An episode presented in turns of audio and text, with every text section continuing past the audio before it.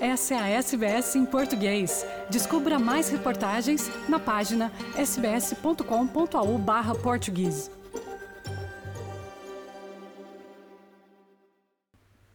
Olá a todos os ouvintes da SPS em português. O meu nome é Carla Guedes e falo-vos, como sempre, a partir de Sydney, desta vez acerca de uma novidade, no mínimo imprevisível. Jacinta Ardern demite-se do cargo de Primeira-Ministra da Nova Zelândia.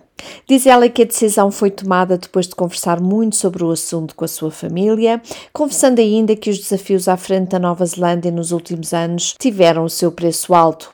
Abro aspas, eu estaria prestando um mau serviço a este país sabendo que não tenho o que me é exigido para continuar neste cargo pelos próximos quatro anos. Fecha aspas. Disse Jacinta, informando o seu gabinete esta manhã, surpreendendo os seus parlamentares. Abro aspas novamente. Eu sabia que assim que senti que era isto que era necessário, a minha decisão não iria mudar. Fecho aspas. Disse ela acrescentando que alguns dos seus familiares, inclusive, a incentivaram a permanecer no cargo. A primeira-ministra neozelandesa acrescentou também que não se arrepende, dizendo que alcançou tudo aquilo a que se propôs enquanto primeira-ministra. Abro aspas, saio com a certeza de que dei o meu melhor. Fecho aspas.